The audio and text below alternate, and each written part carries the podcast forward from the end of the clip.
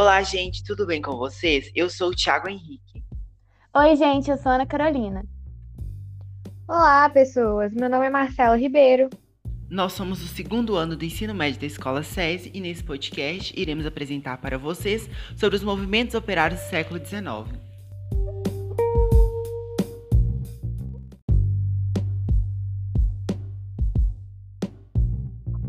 Então vamos começar.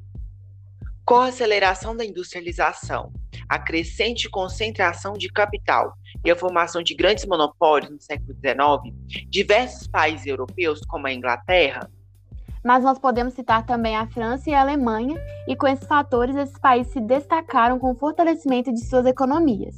Lembrando que com isso vem a industrialização, que foi decorrente da segunda Revolução Industrial, e essa industrialização trouxe consigo uma rápida e desorganizada urbanização.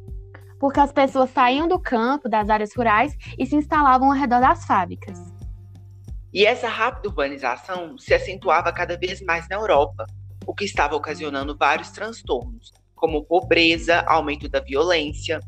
E com a ascensão do capitalismo, devido à formação de mercados, bancos, do crescimento e da expansão do comércio, uma nova classe social emergiu, os operários, que eram justamente os trabalhadores das fábricas. Então, consequentemente, novas relações sociais foram estabelecidas entre os donos das fábricas, que eram os patrões, e os trabalhadores das fábricas, os proletários. Onde os patrões seriam os exploradores e os proletários os explorados. E por causa dessa relação entre essas duas classes, surgiram dois movimentos sociais: os ludistas e os cartistas, que queriam encontrar soluções para os problemas enfrentados pelos proletários, principalmente do desemprego, causado pela introdução de máquinas que substituíram diversas forças de trabalho humano.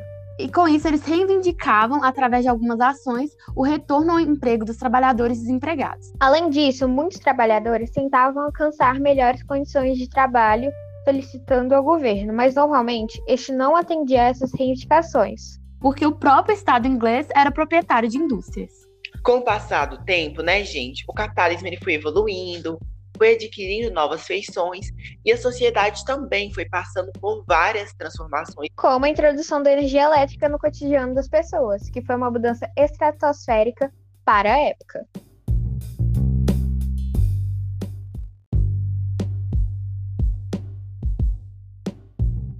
Então, os operários necessitavam de organizar melhor e de novas maneiras seus movimentos para lutar pelas suas causas.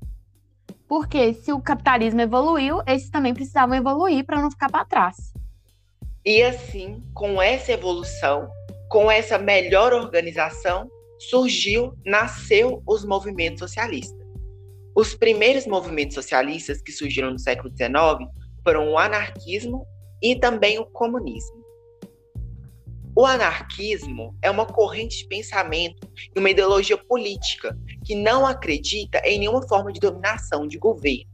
Eles acreditavam que toda forma de exploração dos seres humanos teria um fim assim que a sociedade se organizasse sem autoridades, sem gestores, sem escola, sem polícia.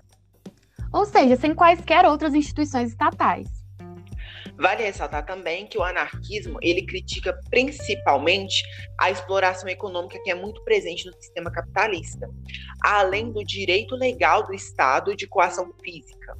Já os comunistas acreditavam que a situação de exploração capitalista somente seria acabada, né, quando os operários assumissem o poder estatal, ou seja, quando os operários tivessem o controle do Estado. A partir daí, então, seriam instituídos novos valores e novas relações sociais para aumentar a qualidade de vida da sociedade. Acabando dessa maneira com a exploração capitalista. A partir daí, a gente observa que tanto o anarquismo quanto o comunismo tinham como metas transformações sociais profundas. Ou seja, eles não solicitavam somente mudanças nas relações entre patrões e trabalhadores, mas sim de toda a sociedade.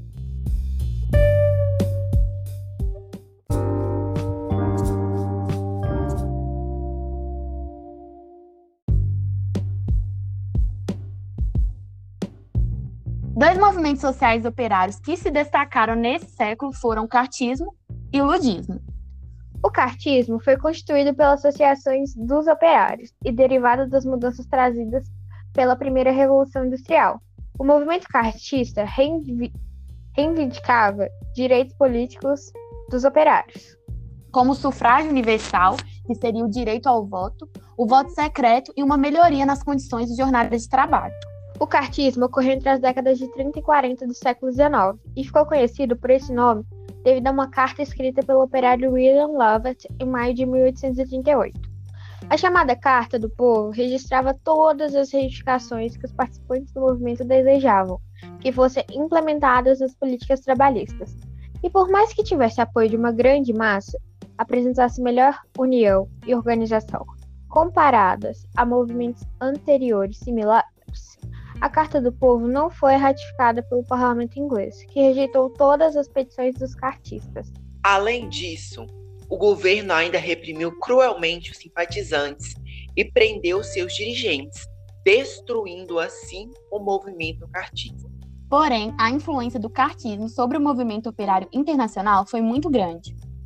Após o fim do movimento, diversas leis trabalhistas foram criadas e implementadas, no intuito de combater a exploração da força de trabalho e mediar as relações entre os operários e a burguesia industrial.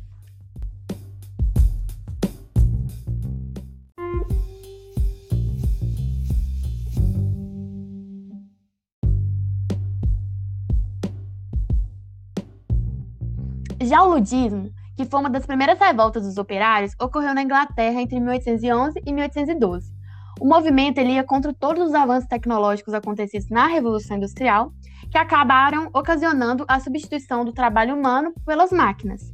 E os ludistas também eram conhecidos como quebradores de máquinas, e eles eram os operários que participaram de protestos e revoltas radicais. E esse movimento ficou muito marcado pela invasão de diversas fábricas e pela destruição de máquinas e equipamentos que eram considerados o motivo do desemprego e das péssimas condições de trabalho daquela época. E o movimento acabou perdendo sua força com a organização dos primeiros sindicatos na Inglaterra, que são os Trades Unions.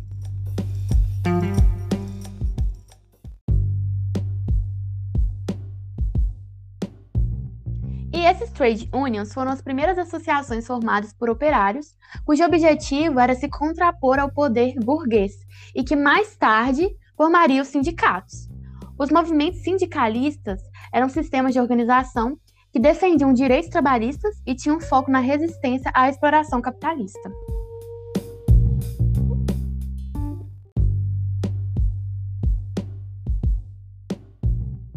Em 1824, o parlamento inglês aprovou a primeira lei que permitiu a organização sindical dos trabalhadores. Com a nova lei, houve uma explosão de greves e associações operárias em toda a Inglaterra, concentradas principalmente na indústria têxtil e na atividade siderúrgica. A partir desse momento, começaram a surgir organizações de federações que unificavam várias categorias dos trabalhadores. E em 1830 foi fundada a primeira entidade geral dos operários ingleses, onde ela chegava a ter cerca de 100 mil membros.